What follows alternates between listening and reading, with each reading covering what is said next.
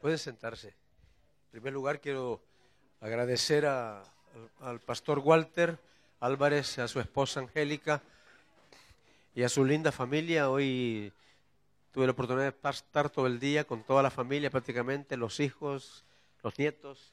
Un tiempo muy precioso. Muchas gracias. Muchas gracias. Muy amables. Y también quiero agradecer a, a, a los Rebrej, a los pastores Juan Carlos y, y Monse por la confianza de... ¿Qué va a hacer este hombre? Por la confianza de permitirme estar esta, esta noche con, con este grupo. Entiendo yo que es un grupo especial, ya van a ver porque ustedes son especiales. Y de compartir. Yo tenía la idea de romper un poco el molde, pero no sé si lo que voy a originar es un, es un descalabro, ¿no? Para comenzar, ¿quién nos ha dicho que la única manera en que podemos recibir no es así como estamos sentados, ¿no? ¿Verdad? A mí me gusta a veces romper el esquema, hacer círculos, hacer grupos de tres, de cuatro, depende, ¿no? Para mí el culto es el culto, ¿no? Y, y hoy, yo esta noche no voy a predicar, quiero aclarar que no voy a predicar. Este, es como dar una, una ponencia, una, una charla. Y también quiero decirles que si ustedes quieren eh, involucrarse, participar, háganlo, por favor, ¿verdad? Eh, eh, eso le permite, y por lo que ustedes son y hacen, interactuar y saber dónde está situada la gente. A veces damos por hecho que las personas están entendiendo todo lo que estamos diciendo. ¿verdad? Entonces, bueno, pero vamos mejor a la, a la, praxis y, luego, hacemos eso. Para comenzar me voy a sentar, porque me han tenido de pie mucho tiempo. Pero como repito, yo no lo veo esto como un culto, aclaro, para mí esto no es un culto. No sé si me explico, ¿no? O sea, o sea, o sea, eh, por lo que me dijeron que ustedes representan. Eh, a ver, entonces voy a usar eh, ya debe decir que blasfemia, ni la Biblia sacó este hermano, no, ya van a ver que vamos a hablar de la palabra. Voy a usar unas figuras y le quiero pedir a, a Eliana, ¿qué es una parábola? Eliana, Eliana, de Álvarez, ¿no? Eliana Álvarez se- serás. No, no, acá no lo usan, ¿verdad? El D. No, entonces, el- Eliana Roldán, así, Roldán, punto. Sí, sí, sí, sí. Sí, les traigo un regalo a las abogadas. Es cierto, compré un libro hoy. Permíteme. Ella ya lo vio y, le dio la aprobación. Vamos a ver. Pues le gustó tanto que no me lo devolvió. Este es, te lo voy a- es para ti. Abogados y otras alimañas. Cuentos, chistes, un diccionario escandaloso y mucho más para ven- vengarse de los abogados. Bueno, te lo entrego.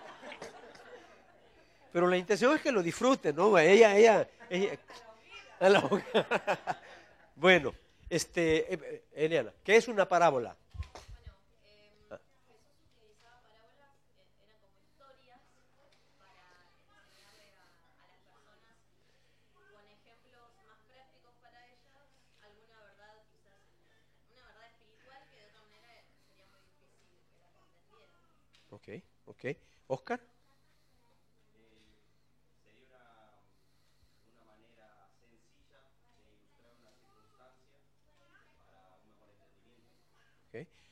Pedro. Creo que puedo agregar, A ver, sí. también el Señor usaba las parábolas para enviar un mensaje sin que sea tan directo, digamos, para resguardarse un poco, dando un mensaje absolutamente trascendente. Muy bien. ¿Alguien tiene otra, otra, puede aportar algo, otra idea de lo que es una parábola? No parabola, sino que una parábola. Sí, sí. ¿No? Bueno, lo que ellos han dicho es, es- es- es eso, ¿no? Pu- puede decirse que es utilizar un elemento de una circunstancia natural, como lo hacía Jesús, ¿no? Que, acuérdense que los hombres a los que él entrenó o él adiestró eran iletrados eran iletrados, eran pescadores. Pedro- Pablo fue otra cosa. Pero, entonces, ¿qué usaba Jesús? Lo que ellos podían contemplar. Mirar las aves. Imagino que cuando Jesús les dijo mirar las aves, las estaban viendo en ese momento. Mirad los lirios del campo. Ellos, ellos sabían lo que era un lirio del campo. Mirad y tomó la semilla de mostaza. No sé cuántos de nosotros hemos visto una semilla de mostaza. Y si no la hemos visto, no, no, no- no podemos decir que podemos entender el principio de que la fe es como una semilla de mostaza, que es pequeñita, como la punta de un lápiz, ¿no? ¿Verdad? Y esa se vuelve una hortaliza inmensa, ¿no? Entonces, él usaba ese, ese, ese, ese- él fue el maestro, nadie, nadie podrá superar a Jesús. Bueno, yo voy a estar esta noche una parábola, eh, no de Jesús, sino una parábola, digamos, actualizada. Entonces le voy a pedir a, a, a, a Oscar, y sirva esto, a lo mejor yo no estoy diciendo nada nuevo ni aportando quizás mucho, pero ah, si lo pueden aplicar a los entornos con los que trabajan, háganlo. El utilizar cosas visuales, el hacer que la gente participe. Hablo, no, eh, no en el culto, aunque en el culto también. Yo he llegado a la iglesia, no digo que lo tiene que hacer pastor, o otro, ¿verdad? Yo he llegado vestido de Moisés. He aparecido como Moisés, ¿no? He llegado de Pablo, ¿verdad? Eh, de Dorcas, no, porque eso ya sería alterar, alterar, alterar la cosa. Pero bueno, voy a, voy a, y repito, si quieren, eh, yo les invito a participar. Entonces, eh, mi auxiliar, acá. Solo estate por ahí. No, no, porque te vas a sentir mal ahí, ¿verdad? ¿Qué hago? El micrófono tenemos. por Bueno, ahí, sí, sí, sí. Este, bueno, como ya dijimos, una parábola es darle vida a cosas a veces inanimadas, ¿no? Por ejemplo, esta noche eh, les voy a compartir, si no lo sabían, la parábola de las herramientas. Y la parábola de las herramientas dice que un día estaban las herramientas en el taller de carpintería discutiendo.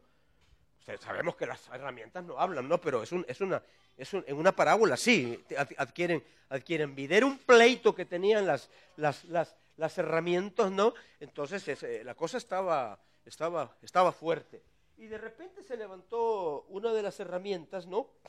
Y dijo, yo, yo compañeros, dijo francamente, yo no quiero seguir trabajando acá en este taller porque no soporto, dijo, al compañero Martillo. Y se puso de pie el martillo. Ah, ¿y por qué no lo soportás? Le dijeron, porque toda la vida está golpeando. Toda la vida está golpeando, toda la vida está golpeando y hace mucho ruido. No lo soporto. Se puso de pie el martillo. Ya sabemos que los martillos no hablan, ¿no? Pero está, en la parábola está hablando y dijo, bueno, pues yo mi incomodidad, dijo, es no lo tenemos acá, es contra el compañero serrucho. Todos sabemos lo que es un serrucho, ¿verdad? Porque toda la vida está ras, ras, ras, y es un ruidoso. Pues se puso en pie también el serrucho. Y dijo, no, yo mi incomodidad para estar en este lugar es con el compañero Pinzas. Se, dice ac- acá, pinzas, ¿no? Porque todo lo que hace es apretar y apretar y apretar, ¿verdad? Y así se fueron poniendo en pie, no sé cómo se le dice acá al, al- al- al- a ese papel que lija, ¿no? Se puso de pie también la, la- la- otro y dijo, no, yo estoy en contra de- del compañero lija porque es un áspero. Ese sí que es áspero, ¿verdad? Bueno, y así unos y, y otros no. Y, y hasta alguien dijo, hasta, hasta alguien acusó al, al, al clavo, dijo, porque este toda, su función es pinchar. Toda su función es pinchar, ¿verdad? Y entonces así estaban unos y otros, no sacándose el, el, el- el- defecto, la, la- la inconformidad, cuando de repente, gracias, entró el carpintero, con su túnica, con sandalias, cabello largo, y sin decir nada, simplemente cantando un himno, comenzó a usar a todas las herramientas que habían ahí. Todas, todas, todas. Desde la más pequeña hasta la más grande, ¿no? Y tomó la madera y después de haberlas utilizado a todo, a todo, bueno, acá lo que hay es este, este de metal, lo que dejó formado fue un hermoso atril o un hermoso púlpito para que se predicara el Evangelio.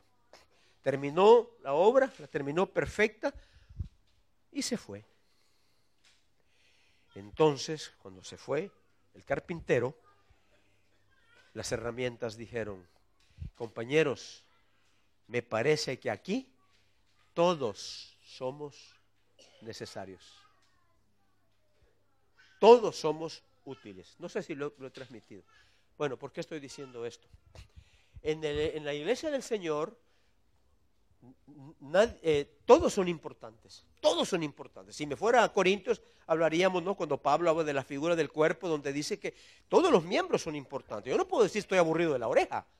Ya me pesan las orejas, nadie puede decir eso, ¿no? La lengua ya la tengo muy cargada, ¿verdad? Todo, todo, todo, todo, hasta el órgano más. Y qué valioso es cada, cada miembro, ¿no? ¿Qué, qué nos pasa cuando, bueno, yo el otro día me machuqué este, este, este, este dedo? Ya, ya, hay una, ya hay una limitación, ya, ya me quería afeitar y no, no sabía cómo, cómo- cómo- agarrar la cosa, ¿no? Entonces, porque desde el miembro más pequeño hasta el miembro más importante que nosotros consideremos es vital. Entonces, ¿a qué quiero llegar? Sea que lo que tú haces sea atender la, la- la mesa, el café, limpiar, limpiar los baños, cuidar a los niños, estar en un ministerio, eh, como puede ser la alabanza, eh, eh, atender a los jóvenes, no sé qué ministerios no este, se desarrollan acá, pero todo aquello que se hace dentro de la vida de una iglesia, porque a veces creemos que ahora viene el ministerio más importante, el que va a pasar al, al, al- al púlpito, a la palestra. Es importantísimo, es importantísimo, pero no es de todos también.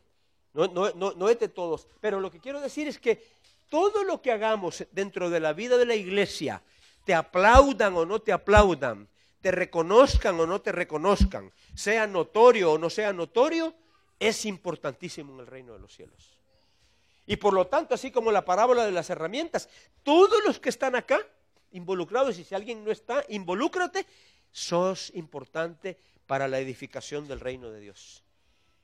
Eso, es- eso, eso, eso debe de, eso, debe de- eso, debe de estar, eso debe de estar claro. Ahora bien, eh, tenemos que estar conscientes de, de lo que son nuestras habilidades para hacer una tarea y de lo que son dones. ¿Cuál sería la diferencia entre habilidades y dones? ¿Alguien más me quiere ayudar? Monse. La habilidad parecería ser algo natural en uno y un don, eh, algo sobre, un regalo sobrenatural que el Señor nos da para el ministerio. ¿De acuerdo? De acuerdo, sí, sí. Dime una habilidad. Y una habilidad, y bueno, poder este, tener alguna habilidad con las manos y poder construir algo, por ejemplo, ¿no? Sí, sí, sí. Puede ser un carpintero también. el Claro. Claro, tal cual. Es una habilidad. Esa es, esa es tu habilidad, ¿verdad? Las habilidades, por ejemplo, a veces decimos, tiene el don de la música. No, yo no veo el don de la música. Veo gente que tiene habilidades musicales. O sea, y se pueden adquirir. Ahora, eh, y si podemos proveernos de, mejorar habilidades para servirle al Señor, mucho que, mucho mucho, mucho que mejor, ¿no? Hoy en día, por ejemplo, una habilidad sería tener destreza, ya que tenemos que depender en cierta forma de las redes y de las computadoras y de las proyecciones, no como, no como un, ¿cómo diría? Como un, un fin en sí mismo, ¿no? Porque no sé si les, a veces lo humilla el Señor, ¿verdad? En este tema de la, de la tecnología. Creo que en Espeleta lo compartía. Fui hace dos años a, a la ciudad de Houston y se hizo una actividad fuera de la, de la iglesia evangelística. A veces creemos que solo dentro de la iglesia se puede hacer. Entonces, para el Día de los Enamorados, que en la, en en la Nación del Norte es muy importante, el Día de San Valentín, San Valentine's Day, entonces hicieron en un restaurante mexicano, este, invitaron a muchas parejas y casi el 60% de las parejas que llegaron nunca habían venido a la iglesia. El otro 40% eran parejas de la iglesia. Eh, O sea, esa sí era una reunión evangelística, porque a veces estamos evangelizando a los mismos hermanos, ¿verdad? Y entonces, este, y está bien, ¿verdad? porque uno no sabe, ¿verdad? Francamente, uno no sabe, ¿verdad? Y a propósito, esta noche, si alguien, ¿verdad? Le quiere abrir su corazón al Señor, hermanos, eso tienes que estar seguro de que tienes, eh, tienes claro el día en que naciste de nuevo, ¿verdad? Eso es importante. Bueno, entonces hicieron la reunión en el restaurante y yo fui porque, claro, al ser gente que, ven- que venía por primera vez, la gente que viene de afuera no, no entiende mucho que yo pase y, y de entrada abra la Biblia y empiece con un, con un sermonazo. No, no, no, no lo entienden. Entonces yo tenía que usar unas, unas figuras ¿no? que hablaban del amor y cosas así para, para captar la, la atención. Era bien importante los, los, los que yo iba a presentar. Fui al restaurante con los encargados de la iglesia y les dije, miren, ¿quién va, quién, va, ¿quién va a administrar eso? ¿Quién va a estar a cargo del sonido y del audio y todo eso? Y nos dijeron los del restaurante, no se preocupen, me dijo, aquí hay gente profesional que va a manejar eso. Y efectivamente en un restaurante donde habían pantallas de televisión por, por todos los sitios, porque yo fui antes eh, eh, y eso es aplicable a cualquier, a cualquier ministerio que desarrollemos. Si vas a trabajar con niños, hay agua para los niños, hay sillas adecuadas para los niños, cómo está el ambiente. No solo es de... de- de- eso ayuda mucho a, a- a- por ejemplo, un auditorio en el cual nos estemos, por cierto, si hace mucho calor, algunos no, no han puesto el aire por consideración mía, pero si ya no aguantan, pónganlo, ¿verdad? Porque, porque si no, la gente pierde la, pierde la concentración. Entonces, todos esos detalles deben de cuidarse. Entonces, este, me dijeron, no, se preocupe que nuestra gente es experta. Bueno, yo fui a ver, francamente, hasta había un ingeniero de sonido en el restaurante. Muy bien, la reunión era a las 8 y todo, todo el mundo listo y todo. En el momento que yo estaba listo, agarro el, micrófono para comenzar, así, cuando hace, eso se llama feedback, ¿no? ¿Verdad? Y le digo, esto está haciendo feedback, ¿verdad? Vea lo regular. Entonces, bueno, ya llegó la presentación, bueno, vamos con las pantallas. No funcionaron. No funcionaron y corría la gente por aquí, por allá. Y, no, que este es ingeniero, que el otro es más ingeniero que el otro. Y no funcionó. Entonces yo entendí que era una lucha espiritual, ¿verdad? Y entonces, claro, eh, no me gusta siempre usar la palabra líder, me gusta más que- considerar el concepto l- líder-siervo o siervo-líder si usted quiere. Porque a veces cuando usamos solo el término líder como que ya, ya, ya, ya, ya, ya nos creemos ya en las, en las alturas, ¿no? Entonces, este, eh, el hecho es que eh, no, no no, ah, uno debe estar preparado. Y plan A, plan B y plan C, a veces, no improvisar. Jesús no improvisaba. ¿Qué les parece, por ejemplo, ayúdenme, el milagro de los... Hizo dos veces ese milagro, de los cinco mil y la aliment- alimentación de los cuatro mil. Hay una diferencia entre el de los cuatro mil y el de los cinco mil. El de los cinco mil, si no mal recuerdo, fueron judíos y los cuatro mil eran gentiles, para comenzar, ¿verdad? Y cuando hace, eh, hace la repartición de los, del milagro de los cinco mil, ¿cómo fue la distribución? ¿Qué hizo? Ayúdenme. ¿Han leído esa- esa- ese pasaje? Por favor, a ver. A ver. ¿Hay maestros de escuela dominical aquí? No, o- o que enseñan la palabra.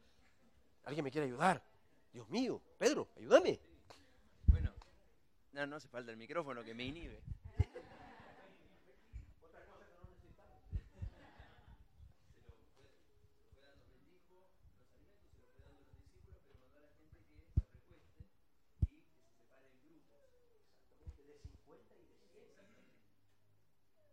Imagínense una entrega de choripanes, ¿verdad?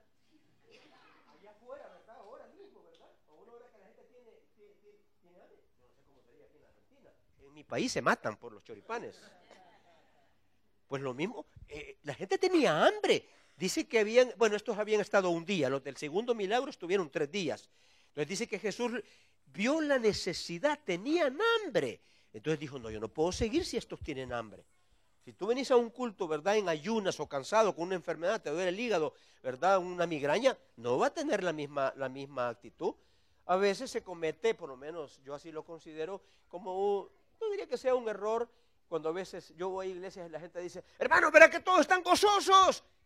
Y, quieren sacarle el gozo a la gente a la, a la, a la, a la fuerza. Sí, no, no, están gozosos. No están gozosos. Exacto.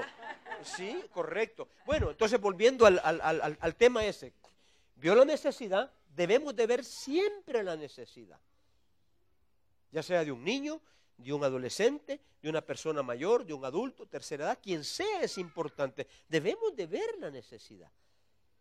¿Sí? Si yo veo que alguien se está desvaneciendo en una reunión, pido que alguien venga y lo, y lo, y lo atienda. No voy a decir, "Este es- ese es un carnal, ¿verdad? No, no, está, está- está- está enfermo. Pero solemos hacer ese tipo, de, ese tipo de cosas.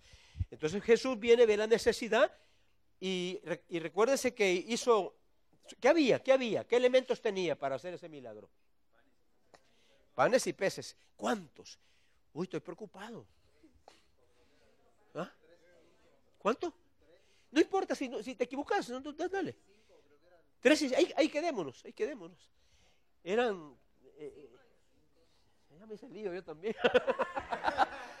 Era- lo que sí sé que revisémoslo, no corroboren con la escritura. ¿Perdón? Cinco panes y dos peces. Miren, salgamos de la duda, mejor veámoslo ahí en... o alguien... se- ¿Cinco panes o dos peces? Yo no me acuerdo. Cinco y dos. Bueno. pero, pero bueno, entonces, que los tenía, en el caso de, de- de Mateo, ¿quién los tenía? Un niño. Porque los discípulos preguntaron, fueron a investigarnos, ¿quién tiene algo por acá? ¿Quién tiene algún bocadillo, algún pedazo? El niño, yo tengo, quizás era lo único que tenía. Era el lunch que la mamá le había dado. ¿Sí? Era, no sé si acá usan los bocadillos. No eran las empanadas, pues, ha- ha- hagam- argentinicémoslo, ¿no? Eran, tenía dos empanadas y qué, y qué más. Y tres, y tres facturitas. Pues de eso dijo, tráiganlo, dijo el Señor. Tráiganlo. Y de eso, ¿qué pasó? Ah, es interesante que el relato no dice que en el momento aquello se hizo voluminoso. Porque ¿quiénes fueron partícipes del milagro? Los discípulos. Él les dijo, tomen, ¿verdad? Y repartan. Y, y- y- y- y los, ¿Cuánto era? No, el segundo milagro eran siete panes. El primero eran cinco panes y dos peces. Muy bien, bien, estamos cerrados en la Biblia. Son detalles, ¿no? Pero el punto es que fueron los discípulos los que hicieron el milagro. Hay muchas cosas que el Señor no las va a hacer directamente, sino que quiere que nosotros vayamos. Porque si algo es importante es entender que somos los brazos del Señor, las piernas del Señor, el corazón del Señor, no la mente del Señor. Dice que tenemos la mente de Cristo. Miren, queridos, solo ahí ya tenemos ventaja contra el mundo. Por muy inteligente que sea la gente, vos tenés la mente de Cristo. Eso ya te hace dif- diferente, diferente.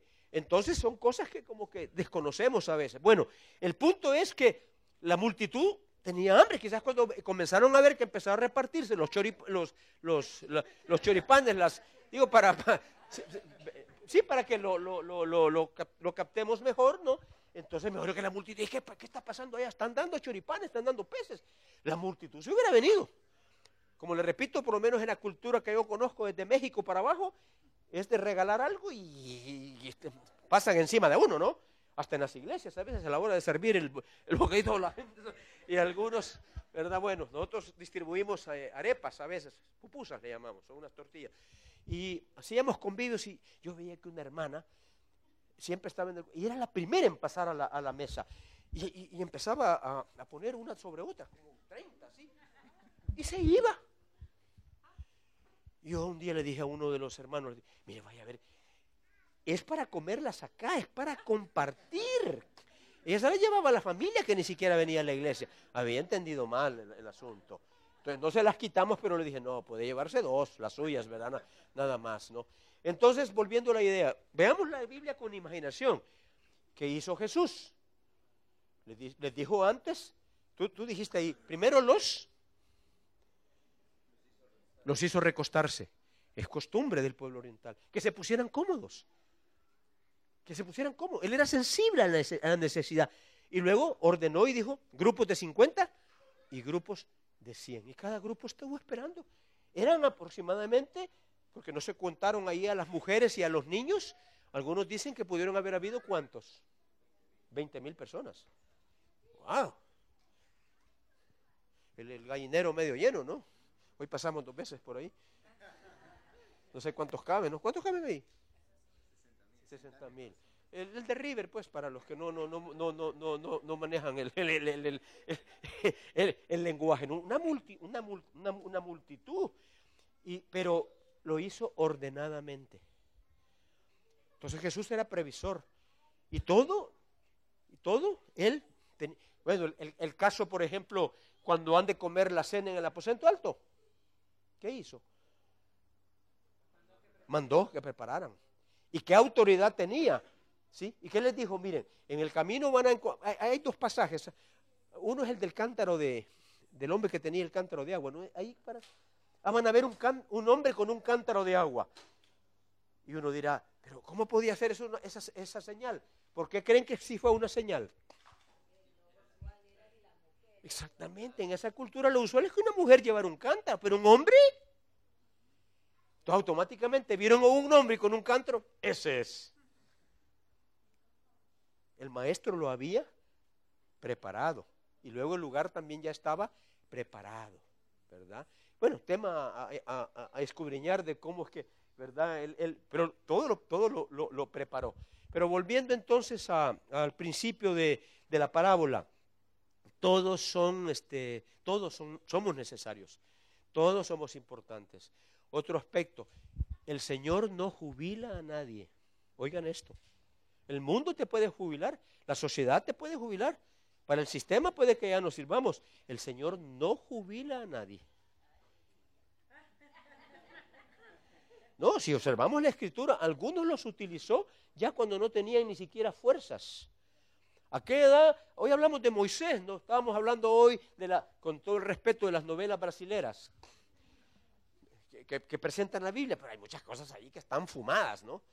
¿Verdad? Me decían que, yo no lo he visto, pero me decían que el Moisés que, que, que dirige ahí el paso del mar, del mar Rojo es un, es un Schwarzenegger, ¿no? Un, un tipo, ¿verdad? Este, ya, ya, ya, teni- ya, ya tenía 80 años. A veces he visto escenas donde el rey eh, Da- eh, Daniel enfrentando en el foso de los leones y aparece un tío todo musculoso, ¿no? Como esos de la, de la UFC. Daniel tenía 80 años también. ¿Ah? Era, un, era un anciano. El Señor no jubila a nadie. Y lo dice la misma escritura, el justo aún en la vejez fructificará.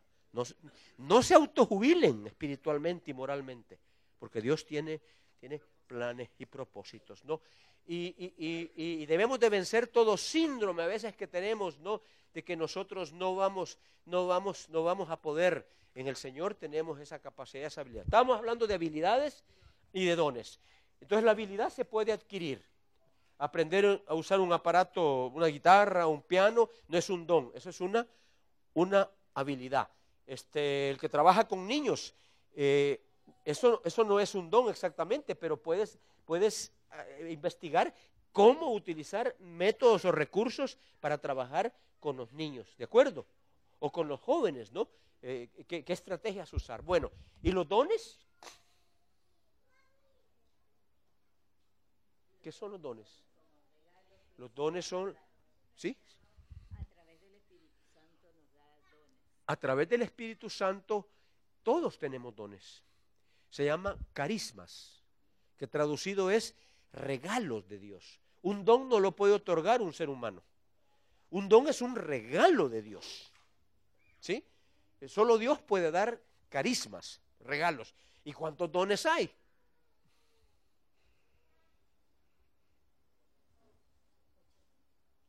Diga, dígalo. Muchos, ok, muchos. Eh, ¿Esos muchos cuántos? Todos me dicen sí, pero no me dicen cuántos. ¿Perdón? No. O sea, no, no son infinitos, est- están bien descritos en la, en la Biblia. Hay alrededor de 24 dones. Corintios, Romanos, ¿verdad? Son los pasajes que enseñan eh, los dones. Don de lenguas, don de interpretación de lenguas, don de hacer milagros, don de presidir. eh, el hecho de dirigir reuniones o es un don. Algunos no tienen el don. Si no tiene el don, duerme a la iglesia. Y ahí está a veces los errores que también podemos cometer. Ponemos a alguien a hacer algo, imagínense, no, fulano, ¿verdad? Porque a veces es, es a dedo. No sé si me, corríjanme, por favor, si, si, si, si digo algo. A veces dedo. No, usted se va a encargar de los niños. Pues a mí no me gustan los niños. Entonces no lo pongas a trabajar con los niños. Pero si tiene el don, esa persona, ¿verdad? Quien sea, porque si a alguien no podemos engañar es a los niños. ¿Se han dado cuenta? Que ellos, que ellos dicen siempre la, siempre dicen la verdad. Y tiene que haber una gracia especial de la persona para poder tratar con los niños. Aún hasta como les enseñamos a los niños. Lo mejor al, educar a un niño es háblele o siéntese a la altura de él. Porque esa es la altura al que él me está. Pero si yo ya, ahí está el niño, yo estoy acá, y ahí hay una barrera. Por eso es que generalmente, y lo entiendo, yo dejé, sí uso el púlpito, ¿verdad? Y escenarios a veces grandes y todo, pues por otras circunstancias, pero más me gusta el contacto con las... Y Jesús estaba en contacto con las personas. Jesús no enseñó desde una palestra, ¿verdad? Y allá la gente, ¿verdad? Y Jesús protegido por una cantidad de bodyguards. No, no, no, no, no. Él se acercaba a la gente. Cuando podía tocaba a la gente. Se acercaba a la gente sin importar si era leproso, se acercó al leproso. A quien fuese, Jesús se acercaba. Tenemos que ser cercanos a la gente. Porque un ministerio de un líder que no se acerca a la gente, hombre o mujer, pues, habrá simplemente una tremenda frialdad. Por eso es que algunos, por ejemplo, que de, yo, la iglesia misma me lo dijo. Eh, eh, eh, en mi congregación, no digo que todas son iguales, hay mucha gente que durante la semana usa traje de saco y corbata. Entonces un día tuvo la honestidad uno de, estos hombres y me dijo, mire pastor, y yo también de, saco y corbata. Entonces me dijo, podría algún día no venir de saco y corbata. Y yo lo entendí, te causo estrés, ¿verdad? Le dije, sí, me dijo, ¿verdad? me quité el saco y la corbata. Y ellos también se quitaron el saco y la corbata. Porque para el que la usa todos los días, ya está harto. Digo, son detalles, pues, ¿verdad?, a, considerar. De, hablo, estoy hablando de formas, no de fondo. El Evangelio es el Evangelio, ¿no? Entonces, dones y habilidades. Entonces, si bien es cierto, todos somos útiles, vuelvo al principio, en el reino de Dios y en la tarea de la iglesia, todos son importantes, nadie sobra. No estorbas, hermano. Ahora, harás mejor esa tarea si desarrollas tu habilidad. ¿Voy, ¿Voy bien? O le pides a Dios que derrame dones en tu vida. Porque, porque los dones, los dones te, te darán lo que otros no te pueden dar. Y, sin los dones espirituales en la vida de las personas al servicio del pueblo del Señor, es muy difícil que la iglesia sea edificada. Y no me quiero, no me quiero meter todo al tema, eso está en el libro de en, Efesios, dice que a unos constituyó apóstoles, pastores, profetas, maestros y evangelistas. O sea, no todo el mundo es pastor, da la, gente quiere ser pastor. Si, si la gente supiera lo que es ser pastor, porque si no se tiene el don, no se aguanta a veces. Y no es porque uno no ame a la gente, es por las pruebas y las luchas. Es como el tema de la predicación, pero hay gente, qué, tremendo, ¿no, hermano? Ahí sobre que, que, lo anuncian y que no sé qué, y las luces y acá, y la gente no sabe a veces. Si es un llamado, una llamada de Dios, es una lucha a veces terrible. Quizás antes de pasar al púlpito, yo lo he comprobado, porque no podemos garantizar a veces que a la iglesia nos vienen enemigos también. Yo he discernido a veces en algún culto, ya me han venido brujos o gente que, es del enemigo. Había una mujer que venía y cada vez entonces que yo subía al púlpito me dolía el estómago, tosía, lloraba. Dios mío, pero si yo no estoy mal. Entonces, no hice un escándalo, pero le dije a dos diáconos, le dije, hermanos, la próxima vez que esta persona venga, ¿verdad? Pónganse atrás de ella y comiencen a orar en lenguas y la anularon y dejó de llegar. El enemigo manda, manda. ¿Quién cree que cree a veces las disensiones, las contiendas y todo eso? Aquel hermano que todavía me ha saludado, me ha abrazado, me ha respetado y un día es una fiera contra mí. Pero la escritura dice que la lucha no es contra carne ni sangre, la lucha no es contra, contra Mario, contra Rafael, contra María, no contra Nuria, la lucha es contra esos espíritus que vienen a la vida de las personas, o no han experimentado esos, que aquella persona con la que te ha relacionado bien hasta en el matrimonio, si, si nos descuidamos y a veces actuamos como verdaderos monstruos. Algo está pasando en la vida de esa persona. Y no estoy diciendo que todo el mundo esté endemoniado, y que, ¿verdad? pero sí podemos dar lugar a, ese tipo de situaciones. Es una batalla espiritual. Bien, las habilidades se pueden adquirir y, si, y los dones debemos de anhelarlos anhelarnos. A, ne, a ver. Ah, ya se me enredó, se me traba la, se me lengua la traba. Bueno. Entonces, eh, porque eso te dará autoridad, gracia para, para hacer la tarea. Sin dones estamos como desarmados. Y eso es lamentable a veces que hay gente ejerciendo ciertos ministerios o haciendo ciertas cosas sin dones. Claro, ¿verdad? el, eh, don, eh, digo, eh, cuidar los baños no es un don. No, necesitamos un don de carisma para... Bueno, ¿cómo no? ¿Cómo no? El servicio. Porque si la persona no tiene el don del servicio que está en la escritura, no va a tener la humildad de hacerlo. ¿Verdad? Entonces es, es- es necesario todo esto. Pero el punto es que todos somos llamados a, somos importantes pues en, en la iglesia del Señor. Él no jubila a nadie y si tienes falta de sabiduría, también pídela a Dios. Pero es que hermano, yo soy torpe, pídesela a Dios, dice, dice, el que tenga falta de sabiduría, pídela a Dios, el cual la da, ¿cómo dice? Julieta, no sé si te agarré mal. ¿Cómo? Abundantemente. Da sabiduría. Señor, dame sabiduría para tratar con estos niños, con estas mujeres, con estos hombres, con, con este grupo. Dame sabiduría. Dios da sabiduría. O sea, vean qué, tremendo. La iglesia, eh, es que a veces la, vemos que eh, cambiamos un poco el- el- el- el chip, ¿verdad? El chip, ya, iba a decir cassette, pero ya, no, ya no existe. El- el chip, no, que somos una pequeña manada, ¿verdad? Aquí, ¿verdad? Aquí sufriendo en este mundo, el mundo nos come, ¿verdad? Ah, Señor, no ruego que los quites del mundo. Guárdalos del mal. No somos una pequeña manada de gente ahí asustada. Tampoco nos creemos más que nadie. Somos un pueblo adquirido por Dios. Fíjese cómo nos llama el Señor. Nación santa. Pueblo adquirido por Dios. Linaje escogido. Hijos de Dios. Embajadores de Cristo. ¡Wow, hermanos! Y nosotros creyéndole la mentira al diablo, ¿verdad? Sos un inútil, ya no podés, ¿verdad? Es un débil, ¿verdad? E- Eso es escuchar la voz del enemigo y no la voz del Señor. Y no es un triunfalismo, es lo que dice la Escritura. Entonces, todos ustedes son importantes. Vos sos importante. No sé qué sos. Porque para construir el, el- el- púlpito tuvo que usar todo.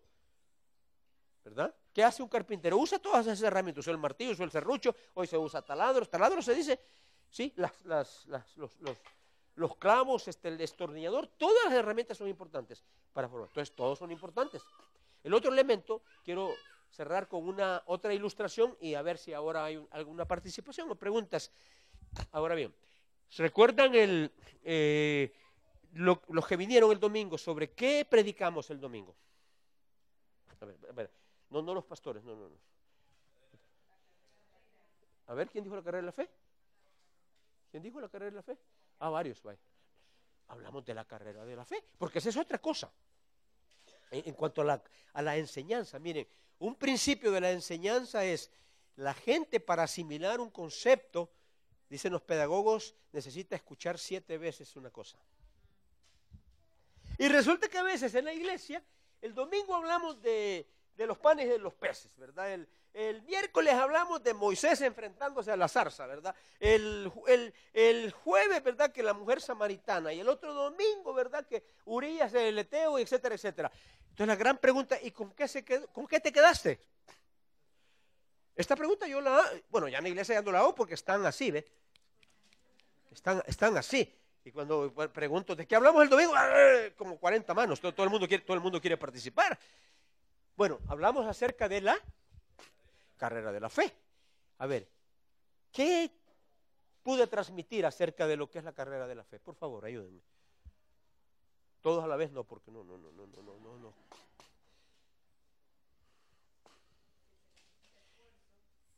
Se necesita esfuerzo, sobre todo si es una carrera larga. Si yo les dijera esta noche, miren hermanos, vamos a correr hasta la puerta todos, o hasta la esquina de la pizzería. Va a estar gratis hoy en la noche, para los miembros de la iglesia. Llegamos todos, hasta yo llegaría corriendo. ¿Sí? Pero si yo les dijera, corramos hasta la Plaza de Mayo, ¿quién sabe? ¿Por qué? Porque eso demanda esfuerzo. Y es, ¿cómo son las carreras largas? ¿Qué otra cosa? ¿Perdón? Constancia. He oído, por ejemplo, ¿cómo se llama lo- esta linda idea, estrategia que están usando para capacitar o introducir a los estudiantes que vienen extranjeros? ¿Cómo se llama? El CBC. ¿Qué quiere decir? Ok, muy bien. Ahora, si han comenzado, terminen. Terminen. No, pero mire que ya de- de- comenzaron 10, vaya, digamos a 12, después 8, 7, 6, quedó uno. Pues con ese uno terminen. Porque a veces no tenemos constancia. Hay mucho entusiasmo. Una de las cosas que yo aprendí, porque no, es sabiduría mía de mi pastor, ¿no? Eh, él se llamaba Luis Bush. Él era argentino, británico. Perdón, que era británico.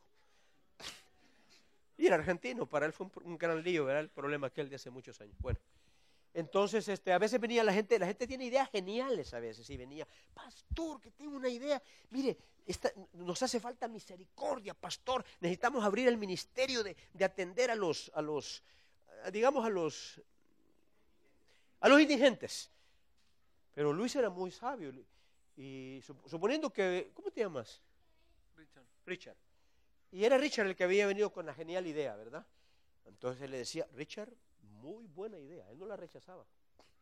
¿Por qué no me haces un plan para atenderlos y te nombro ya el, el líder, ¿no? O el encargado de ese grupo. A veces hasta ahí llegaba el plan.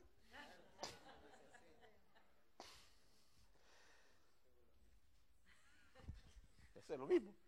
¿Por qué? Porque hay ideas geniales. Que en esta iglesia nos hace falta esto o lo otro, o que hay que atender esto, o que hay que porque al final, ¿quién termina? Si, se- si- si se inicia, ¿quién termina haciéndolo? El pastor. Pastor. Entonces estamos recargando, ¿no? Entonces, este, eh, eh, to- todos tenemos que estar, tiene que haber constancia. Si hay una buena idea, hay que aceptarla. Si, si es bíblica, ¿no? Y correcta, se acepta. Pero ¿quién la va a ejecutar? Entonces, volviendo al tema de la carrera, ¿qué más? Eh, constancia, dijimos, la hermana señaló. ¿Qué otra cosa? Livianos, libres de todo peso, ¿no? Eh, Yo usé la figura del maratonista, ¿no? Entre menos lleva, ¿verdad? o sea, con campera, gorro, mochila, no, no, no se corre una maratón, a menos que sean militares.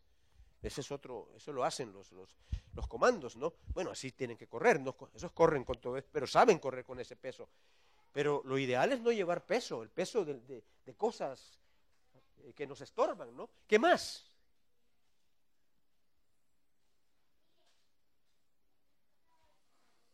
Piensen en una carrera.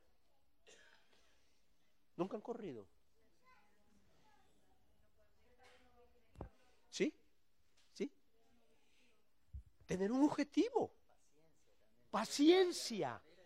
Paciencia. Por ejemplo, en las carreras largas, ¿verdad? Ha- Hay unos circuitos, se llama circuito, que están señalizados. El, el atleta tiene que ir atento a dónde está la flecha. Ya han habido casos de alguno que perdió porque se salió del circuito. O llegó antes, pero no fue por donde debía ser el circuito. O sea, se adelantó a los demás. Tal vez no lo hizo con intención, sino que no vio alguna señal. Entonces, este, ¿cuál fue el concepto que decías, o- o tú? Tener un objetivo. ¿Cuál es nuestro objetivo? ¿Perdón? Servirle al Señor.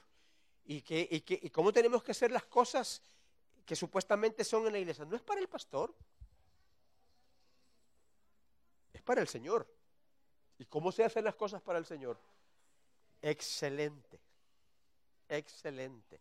No, no, sí, me, me, medio, me, me- a los niños, bueno, sí, bueno, que jueguen, ¿verdad? Y le vamos a dejar ahí un, eh, unos dos palos para que se den duros y, se entretengan. No, no puede ser. Son importantes, porque ellos son importantísimos también. La forma como tratemos a, a- un niño, a un, a un adolescente es importantísima también. ¿Sí? Yo nunca he reprendido a un niño, no lo he sacado del- de, la, de la reunión o algo, no, no, no, no, no. Hay maneras, de verdad, de, de- de- de- hacerlo. Entonces, esa, esa ilustración de la, de la carrera es algo que tenemos que aplicar a lo que ustedes están haciendo. Si están haciendo algo, háganlo con excelencia, con perseverancia, con tenacidad, con planificación. La carrera se planifica también con objetivo, así, que, ¿a, a dónde quiero llegar? Pues, no, aquí vamos a estar con los niños, bueno, ya cuando ya tengan 40 años los vamos a... No, no. Hay, hay- hay- una enseñanza, digamos, para de 0 a 5, de 5 a 8, los adolescentes necesitan otra cosa, ¿verdad? ¿Me explico? O sea, tiene que ser la enseñanza este, adecuada, adecuada. ¿Qué más enseña el tema de la carrera? ¿Perdón?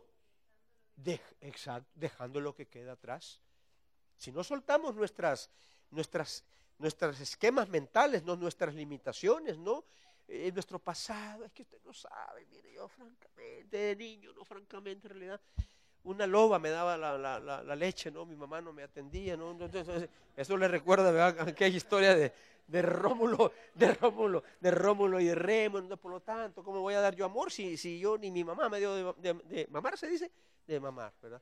No, pero ya, si estás en Cristo, Él te transformó, Él te cambió, te limpió. Tenemos que ser hombres y mujeres libres, libres y llenos, y llenos, de- llenos, del Señor. Entonces, quería usar esas dos ideas, porque yo entiendo que aquí, este, y a ver si hay alguna pregunta. No digo que las voy a contestar todas, no porque no quiera, sino que a lo mejor no sé. Pero eh, esto quiero que quede claro. Todos somos importantes. Aún la tarea más, repito, pequeña, que no se ve, es importante. Si la haces con, con paciencia, con tenacidad, con perseverancia, de manera excelente y como para el Señor, lo estamos haciendo bien. Lo estamos haciendo bien. Porque si en realidad allá en el fondo lo que, lo que estamos esperando, oh, a ver qué día me pasan al frente, ¿no? Para darme, darme una medalla, ¿no? Una ofrenda, ¿no? Algo así, y ya, ya, ya, ya es tiempo, ¿verdad? No. Claro, eso no quiere decir que vamos a explotar a una persona o no vamos a ser generosos. Tenemos que ser generosos. O sea, yo he aprendido a mis alumnos, porque también doy clases fuera, eh, a, expresarles, ¿no? Este, este, a veces tengo que dar clases en ambientes seculares y obviamente no tengo prohibido hablar hablar del- la palabra Jesús, ¿no? O, o- del Evangelio, ¿no? Pero ¿cómo he logrado el contacto con los alumnos a veces? Acercándome a ellos, dándoles un abrazo. Oh, les extraña, el, el catedrático me está, dando, me está dando un abrazo. O a las chicas, ser respetuoso. Muchos son abusivos como, como, como profesores, ¿sí? acosadores, ¿no? Entonces, eso, ¿por qué esta persona es diferente? ¿Por qué este hombre es diferente? ¿Por qué esta mujer es diferente? Entonces, a veces, a veces, no digo que siempre, da la oportunidad. Preguntan, ah, bueno, mira, porque ese acercamiento, ese deseo de amar y servir a la gente, me viene de Jesús. Jesús puso eso en mi corazón. Ah, es otra cosa. ¿Verdad? Entonces, este, ya me había perdido en cuál era la idea.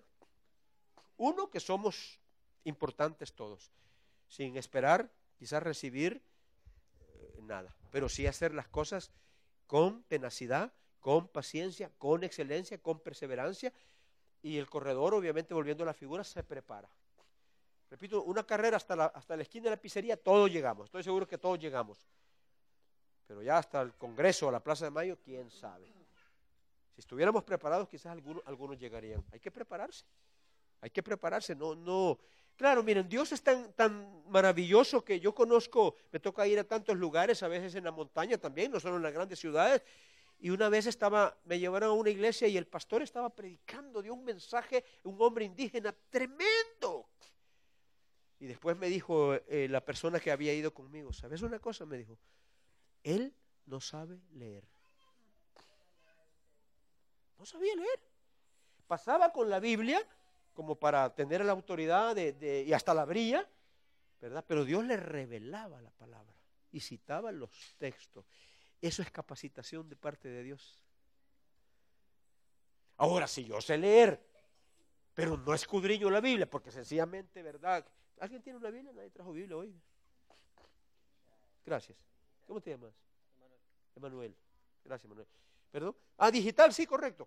Eh, Hay gente que piensa, no, no, Juan, ay, Señor, yo necesito más de ti. Y la Biblia debajo de la almohada. Hasta hemos hecho amuletos. Hay gente que hasta le hace así. En el nombre de Jesús, Señor. No pasa nada.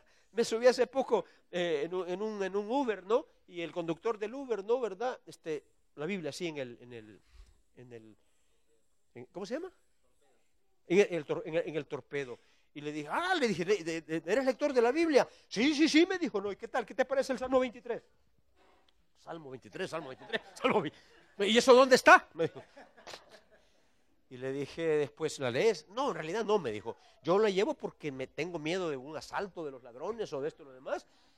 Y se lo dije con respeto, le dije, no, lo importante es que la tengas en tu corazón. Y le pidas a Dios que te ayude a entender. Es que no tengo tiempo de ir a una iglesia. Sí estaba consciente. No tengo tiempo de ir a una iglesia. Bueno, hay radios, le dije, que están transmitiendo las enseñanzas de la palabra. Pero lee la palabra. Entonces la usamos como... Ah, claro, y era obvio. La Biblia estaba, no sé si se va a entender, hasta tostada. ¿Se entiende eso? Del sol. Hay otras personas que andan la Biblia, pero estas no la tienen tostada, la tienen toda humedecida. ¿Saben por qué? Porque la andan llevando acá. Pero, pero, pero no la, no la meten en, el, en la mente, en el, en el corazón. Así no, así no, así no. Gracias, Emanuel. Estaba bendecida ya. Sería otro error también, ¿no? ¿Verdad? Bueno, entonces, eh, eh, a ver, no sé si quieren de, de, los ministerios que hacen alguna pregunta, eh, algún punto de vista di- diferente, pero yo lo que quiero es motivarles a que, insisto en, la- en la- en el principio de la enseñanza, todos son importantes. Bueno, este, este es grande, este es, este es relevante, pero este también es importante. ¿Sí? Sí, hermana. Jesús decía, denles ustedes de comer. Y ellos decían, ¿y nosotros de dónde vamos a...? o sea, el sentirse eh, como imposibilitados, porque si nos vemos a nosotros mismos y de acuerdo a lo que podemos, Así es. No somos, bueno, el apóstol Pablo, hay un pasaje donde dice que eh, eh, a, a nosotros lo, lo débil, lo necio del mundo, ¿no? Eh, yo creo que el día que comenzamos a, a creernos este, que somos esto, que somos lo otro, ya, entonces ahí ya vamos para, ya vamos, ya vamos hacia abajo. Eso no quiere decir que, que no nos no nos esforcemos en capacitarnos y si alguien puede, puede adquirir mejor conocimiento, ¿no? Eh, etcétera. Hoy en día hay, hablaba yo con Pedro hace un momento, ¿no? Eh, hay tantas cosas en online, ¿no? Que se pueden, que se pueden re- recibir, sacar cursos, esto, lo otro, o otro tipo de habilidades, pues. Pero el hecho es no quedarse con, no, yo no voy percibir o hacer nada, ¿verdad? Y si no, el Señor tiene, si hay si, si uno lo pide, ¿verdad? Dijimos antes, el que tenga falta de sabiduría, pídala a Dios, o Dios puede derramar sobre tu vida el don que tú necesitas para hacer esa tarea. Por ejemplo, hay un don que yo no quiero. Algunos dicen que existe el don del sufrimiento. ¿Quién quiere ese? Nadie. Y sin embargo hay hombres y mujeres que sufren cosas. No, no, no, no ese sufrimiento porque somos este, ingratos, ¿verdad? O atacamos. O no, eso, eso no, no, no, defendete también.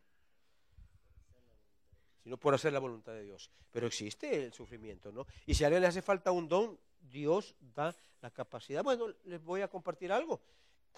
Cuando yo me convertí, una de las, de las cosas, que mi ma- mis padres no eran creyentes, ¿no? Y entonces este, le contaron un día a mi madre que yo estaba yendo a una iglesia y que incluso hasta allá predicaba. Mi mamá dijo, mi hijo, pero si es tartamudo, dijo. ¿Qué, qué, qué iglesia será? ¿Qué dirá? Y mi mamá llegó, yo no me había dado cuenta, es que ni yo me había dado cuenta.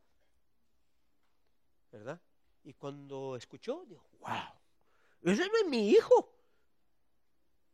Si mi hijo está suda para hablarle a una persona extraña, Dios da esos dones. Y a cada uno le va a dar. Tampoco los dones no se envidian tampoco. Ah, yo quiero tener ese. el- el- no, no, no es así. Dios da a cada uno conforme a lo que te va. Sí, sí, claro que sí. Beneficio de la iglesia, siempre tiene el, el don, es para beneficio de la iglesia, siempre. Nunca para, para, para, beneficio, para beneficio propio. Sí, sería un, un- un orgullo, una arrogancia cuando uno dice mi iglesia. Quizás se nos sale, ¿verdad? Por cariño. Pero en realidad la iglesia no es nuestra. ¿Quién es el dueño de la iglesia? Es Jesús. Y hay una sola iglesia. A veces tenemos esa, esa, ese- e- eso, ¿verdad? Mi ministerio. Ah, ya, va- ya, ya voy mal, ¿no? ¿Sí? Entonces, este, todo es para, el servicio del Señor. Todo don. Si quieres agregar algo más. A veces pienso, digo, que nos cuesta, y yo me, me- incluyo ahí en esto, es que a veces nuestras peticiones están muy orientadas, tal vez puede ser personales, pero a veces no, tienen que ver con las necesidades de los demás, pero nos cuesta pedir los dones y nos cuesta pedir mucha cosa que tiene que ver con lo espiritual. Aún la paciencia, ni hablemos de la paciencia, porque dice, viene la prueba, ¿no? A veces está ese concepto. Pero bueno, son, este, son eh, herramientas y son bendición para la iglesia y que la necesitamos pedir porque nos dice que dice procurar los dones mejores. Debemos de procurar. Ah, y a propósito, toda persona, lo creo, lo he visto, en el momento en que recibe a Jesús como su Señor y como su Salvador, recibe por lo menos un don. Ahora, la gran pregunta es, ¿conoces o conocemos nuestro don? Porque por lo menos uno tenés. Hay gente que no lo conoce. Entonces, ¿cómo lo puede conocer? Hay que enseñar, hay que enseñarle de los dones.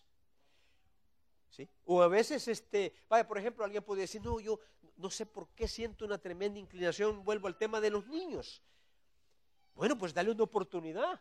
¿Sí? Hay gente que tiene una carga, a otros ni se los pongan enfrente. No, no, no, no, no quiero saber nada. No tiene el don, no tiene. Pero eh, alguien podría decir, es que no tengo, no me siento capacitado. Pero si los amas y Dios te llama a cubrir ese ministerio, el Señor te va a dar la, la- capacidad para, de, misericordia, de, de entenderlos, de cuidarlos. Eh, los dones están ahí. Es una- un recurso maravilloso que tenemos. Es imposible hacer cualquier tipo de ministerio si no se tiene un don. Importantísimo, ¿no? Y si alguien no lo tiene definido, no sabe cuál es, pídele al Señor, pídele al Señor, y el Señor te lo va, te lo va a revelar. ¿Cómo se puede saber si tengo un don también? Pregúntele a tus líderes, al líder siervo, voy a usar la palabra líder siervo, ¿no? ¿Qué, qué, qué, don ve, ve en tu, ve- ve en- tu vida? Quizás el, del, el del servicio, ¿no? El de la compasión, el del amor, e- evangelismo. Yo tengo una, eh, bueno, hay hermanos que se distinguen. Hay una chica en la iglesia, ella es modelo, y es la persona que más gente lleva a la iglesia. Y trabaja en un medio difícil. Digo difícil, pues, por todo lo que eso significa. Pero es una ganadora de almas. Increíble. Todos los domingos lleva uno o dos personas.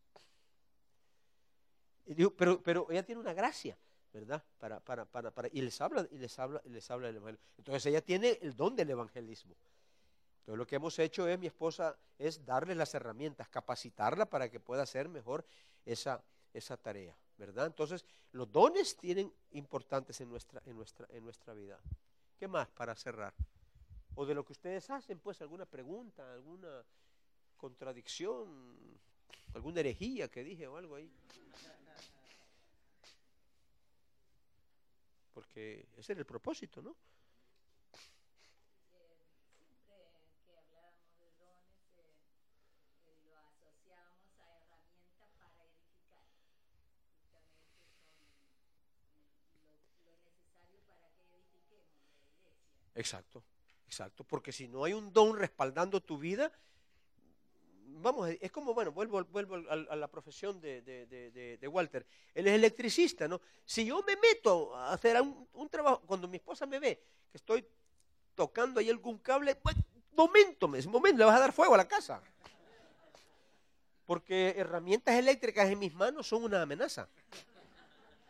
Pero en las manos del que sabe, no. ¿verdad? Entonces, este, eso, se, aplica, ¿verdad? Y se están sirviendo, pídanle al Señor. Bueno, y sobre todo, dice el apóstol Pablo, no vamos a entrar en el detalle de todos los dones, algunos dicen que son 19, 23, bueno, ese no es el punto. Pero hay un don que sí le puedes pedir. Que Dios te llene de amor. El camino más excelente, dice la Escritura. Porque si estamos llenos de amor, del amor del Señor, de la presencia del Señor, wow.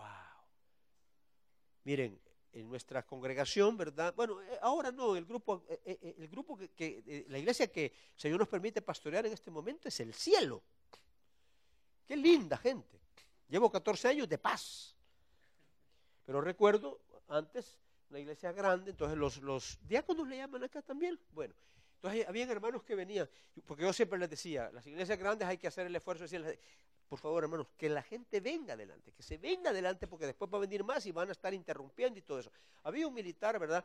Y es- no hacía caso, se le ponía, se le ponía hasta cinta para que no se sentara ahí, quitaba la cinta y se sentaba, ¿verdad?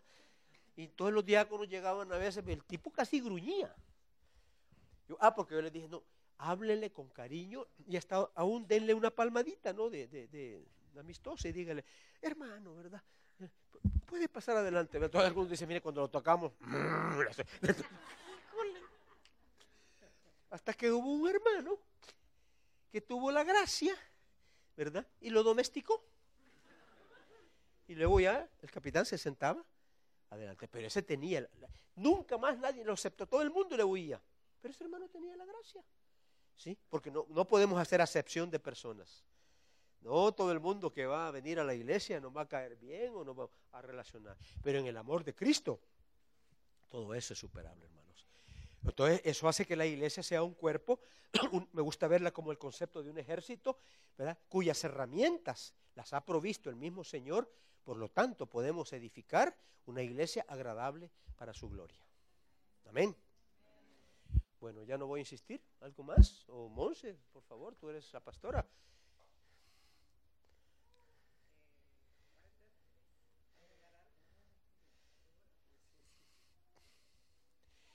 Se me hace, a ver, lo digo con toda honestidad, que no, no, no muchos están acostumbrados, ¿verdad?, a, a- a la, a, la intera- a la- interactuar, sí, sí. Procuren hacerlo, sí, procuren hacer, pero en el grupo pequeño, ¿verdad? Procu- Procuren hacerlo, porque eso, si trabajas, con cualquier grupo que trabajes, ¿en, en qué me ayudan? ¿Qué ayuda al líder siervo? A retroalimentar. ¿Estoy yo acertando? ¿Estoy yo enseñando? ¿Estoy llenando las necesidades? Ah, ah, Hubo gente que en algún momento me dijo, pastor, que, no ahora, pero hace mucho, pastor, es que cuando usted pasa el púlpito habla cosas que yo no le entiendo. Usted es tan cielícola que no le entiendo. Entonces yo dije, bueno, entonces tengo que, que bajar. Y empecé a preguntar, ¿verdad? Como individuo, ¿no? ¿cuáles eran sus necesidades? Y en el mundo en el que estamos viviendo, que Dios nos ayuda para percibir cuáles son las necesidades de las personas. Porque si la neces- necesidad de la persona es satisfecha y el Señor puede suplir cualquier necesidad, entonces tu vida va a estar llena de... de- de- Ah. No me lo están preguntando, pero hablábamos con Pedro hoy, con Eliana y con Oscar hemos estado hablando. Yo veo el futuro de la iglesia en el mundo, porque no solamente estoy ubi- ubicado en un lugar, muy desafiante.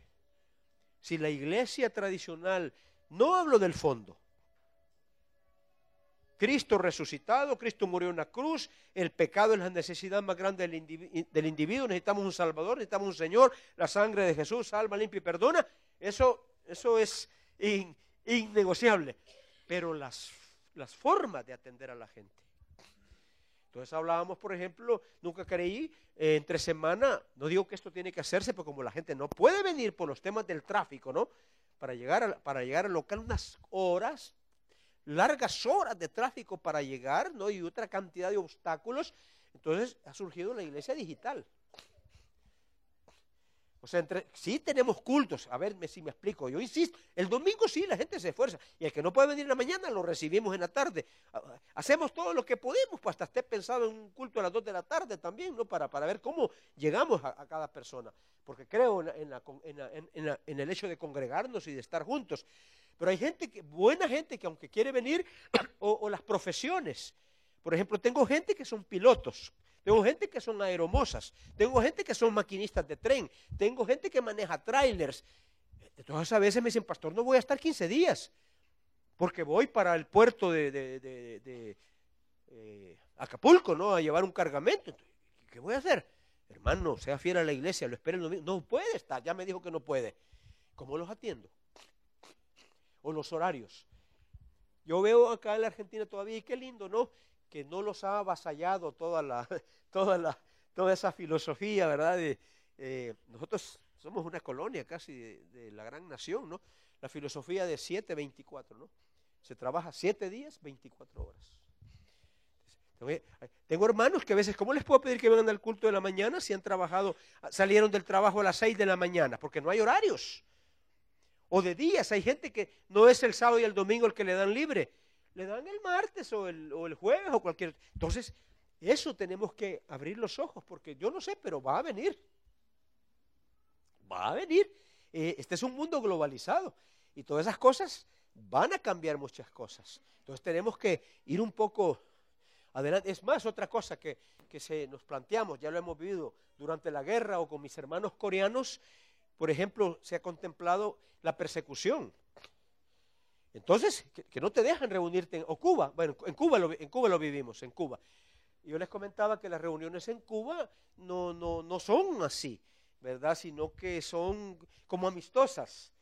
Y si, si, si llegamos, ¿no? Entonces eh, es el pastor el que nos hace preguntas, ¿no? ¿Qué tal, Walter? ¿Cómo estás? Qué lindo que nos estás visitando. Este, ¿Hay algo que el Señor te haya enseñado? Entonces sí lo podemos decir, ¿verdad? Y, es, y ellos sí han aprendido a interactuar. Entonces ahí, ahí está el, el- el- el- Porque uno no sabe si en la reunión hay uno que sirve el gobierno. Y entonces, por ejemplo, si yo dijese, Jesús fue el más grande revolucionario, ya no salí de la isla. ¿Sí? Hay que tener mucho, mucho, mucho, mucho, mucho, mucho cuidado. Entonces, entonces funciona. Hay iglesias con templos y todo, pero a veces los pastores tienen que predicar el, el sermón que el gobierno autoriza. Entonces hay gente del gobierno que dice, no, esto no, esto no, esto no, esto no. Y algunos se prestan a eso. Y otros dicen, no. Claro, un cubano, pastor cubano, puede hacerlo. Ahora, si yo soy un invitado, tengo que tener mucho cuidado. Mis palabras tienen que ser, aún la palabra, la injusticia de este mundo, ya, ya, ya, ya, ya, ya me metí en, en- no sé si me estoy, me estoy explicando. Entonces la iglesia en el mundo tiene formas muy diferentes. No concibamos que, que la iglesia es este, eh, es como una, ¿cómo diríamos, Oscar? Ayúdame, una cosa, una cosa, tiene que ser igual, uniforme, estática. Es muy diversa, muy diversa por las condiciones, ¿no? Por las, por las condiciones en que se está dando. Entonces, eh, por eso la importancia y todo medio, como es la tecnología o las redes o los audios. Otra cosa que hacemos, mandamos, y no digo que, hay- que haya que hacerlo, estoy compartiendo una experiencia, no digo que eso tiene que ser así. El que no viene entre semana, entonces se le envía un mini mensaje, como uno que anda por ahí circulando. Entonces, el que no vino, en tres minutos, sabe de qué se habló el domingo. Porque me he dado cuenta que en tres minutos se puede decir una gran verdad. Y el que vino y no puede venir toda la semana, no se acerca a la iglesia, lo oye y lo retroalimenta. Hay gente que me dice, pastor, mira, he pasado una semana durísima en la empresa o en esto, pero cuando oigo, leo, veo lo que vimos el domingo, ¡guau! agarro de nuevo, ¿sí? Porque a veces salimos del culto el domingo. Y honestamente, hay gente que no vuelve a tocar la Biblia en toda la semana. No la vuelve a tocar. Y por lo general ni vuelve a orar en toda la semana. Y darle culto al Señor, pero ya en, en, en, en, lo individual tampoco. Entonces, francamente, estamos desnutridos. Hay una responsabilidad personal. Bueno, ya hablé mucho, ya me callo mejor ya. No sé, ¿hay algo más, hermanos, queridos? Gracias por venir. Y espero que en alguna manera haya puesto un, un granito de arena. Insisto, son importantes. Todos son importantes. No se, no se eliminen, no se desestimen. Todos son importantes. Necesitan sabiduría, pídanle sabiduría. Necesitan habilidades, adquiéranla. Necesitan dones, pídanselo al Señor. Y esas son las, las, las herramientas ¿no? espirituales para poder hacer la obra del Señor con perseverancia, con constancia, con excelencia, ¿verdad? No las cosas a, a medio, ¿verdad? Y sobre todo, levantándonos las manos los unos a los otros. Oren por sus pastores, oren por sus pastores. Yo me quedo maravillado todo el día entrando mensajes, pastor, estamos orando por usted, pastor, estamos orando aquí todo. Para mí es un respaldo tremendo saber que hay gente en varias iglesias no orando por mí. Y no que, y no que me lo dicen simplemente de, de paso, sé que están orando. Entonces eso me fortalece. Porque somos también, por otro lado, seres humanos. Que nos agotamos, que nos enfermamos. No se extrañen a veces cuando uno como pastor se puede enfermar. Yo me enfermé, me dio hace algún tiempo un surmenage. ¿Saben lo que es un surmenage? Me estaban cruzando los cables. Sí. Creo que le contaba a Monse, no sé quién le conté, que la, eh, fui al- ah, es que somos los evangélicos, somos divertidos también. Habían varios médicos en la iglesia. Iba, entonces fui a un médico, ¿no? Con su especialidad. Y me recibían en la clínica y me decían, no, pastor, ¿cómo va a estar usted enfermo? Y me ponía la mano en el nombre de Jesús, sana mi pastor. No me veía. Iba donde otro Y le dije, "Eh, eh, pastor, mire, yo tengo tres preguntas bíblicas que hacerle, pero si yo iba que me viera como, como, como paciente. Entonces le dije a mi esposa, no voy a un médico cristiano más. Me fui a uno que no, que no era creyente. Y este hombre me atendió. Y al principio yo ni le quería decir que era pastor porque como que me daba pena, pero decirle que estaba un poco agotado, estresado, con surmenais, ¿verdad? Sí, menos chiflado. Eh, Entonces, eh, me hizo unos exámenes y me dijo, ya él descubrió que era pastor después, me dijo, pastor, mire, yo he tratado pastores, pero cuando les digo que les tengo que hacer un test psicológico, hasta ahí llego, se me van. Hágamelo, le dije, hágamelo, hágamelo, por favor. Me hicieron el estudio y salió en el estudio que yo solo tenía desarrollado, habilitado, un lóbulo de- del cerebro. Ah, porque me hizo estas preguntas. Me dijo, a ver, ¿qué hobby tiene usted? ¿Se entiende eso? ¿En qué se relaja usted? Música, le dije. Ah, bueno, ¿qué tipo de música oye? Música cristiana. ¿Qué, qué más? Alabanzas. ¿Qué otra cosa oye? Alabanzas. ¿Qué más oye? Música cristiana. Ah, bueno, va. ¿Qué otra cosa hace? Eh, me gusta la lectura. Que lee la Biblia. Ajá.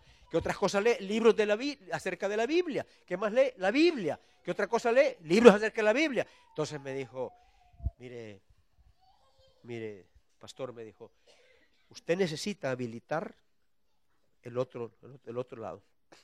¿Y saben cuál fue la receta que me dio? No, no digo que tienen que ir a hacerlo, ¿verdad?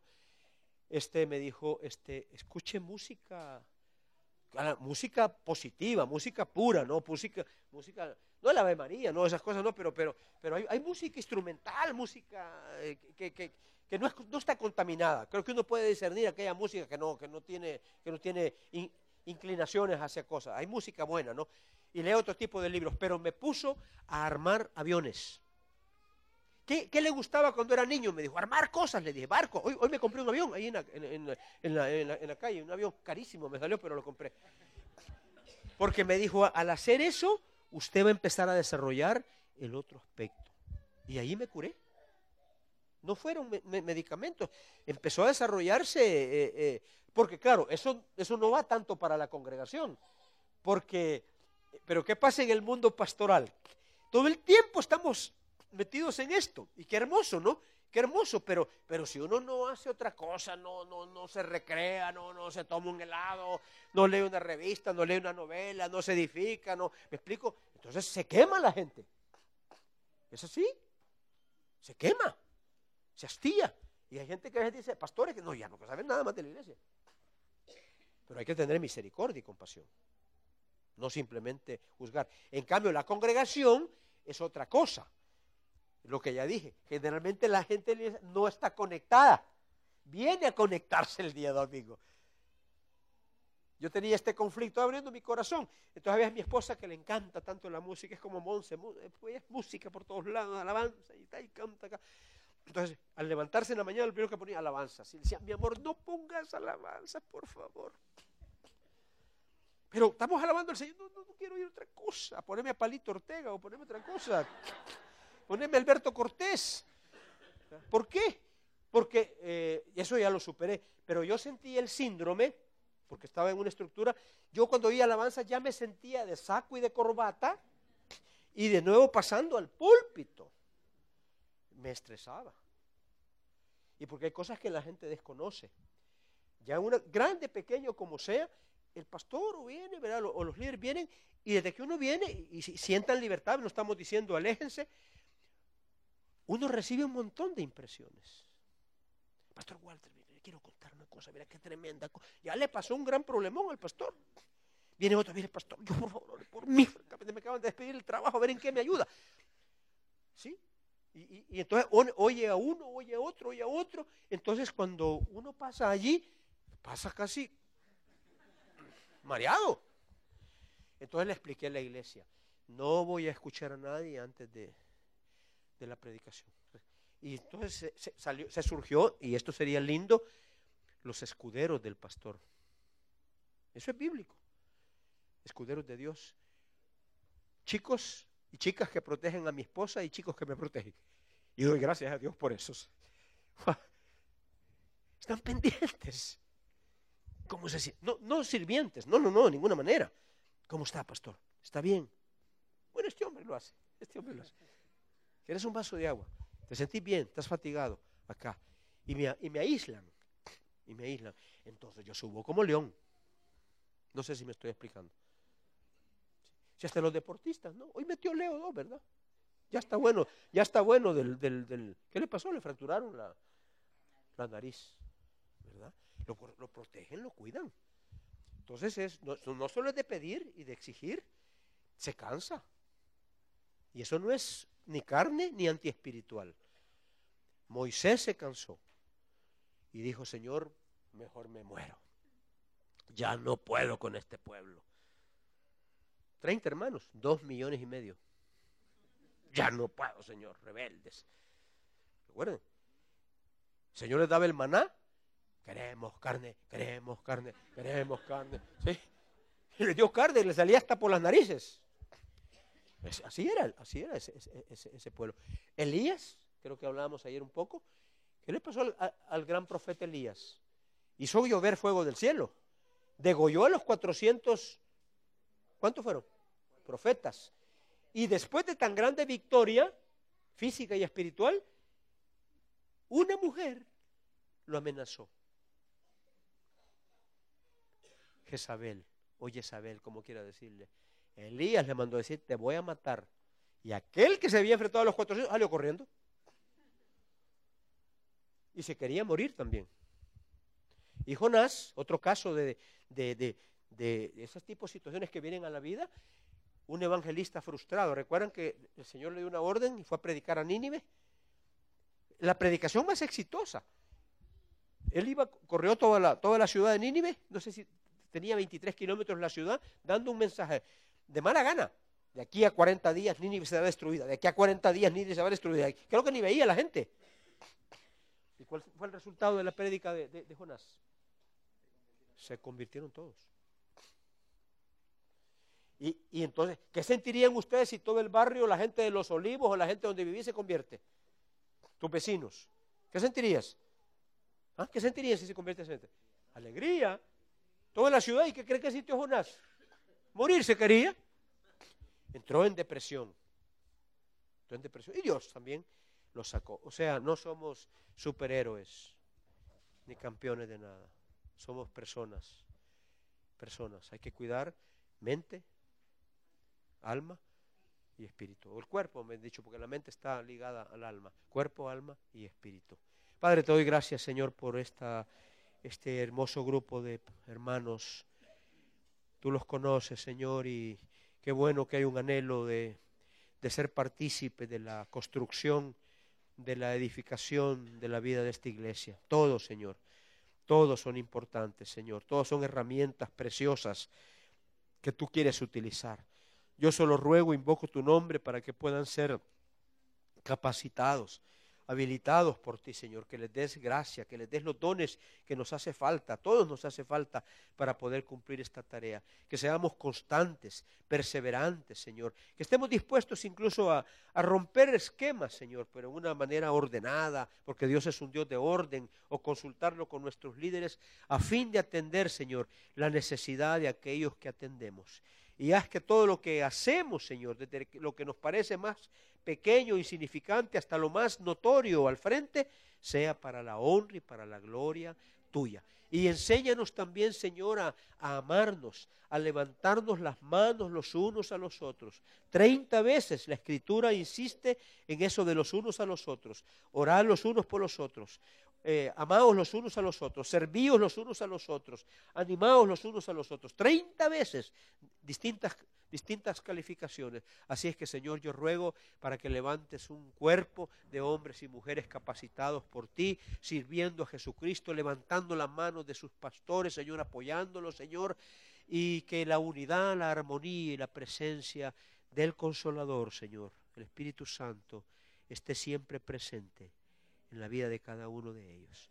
Muchas gracias, Señor. Muchas gracias. Tu bendición, Señor, tu bendición sobre este grupo importante, clave en la vida de esta iglesia.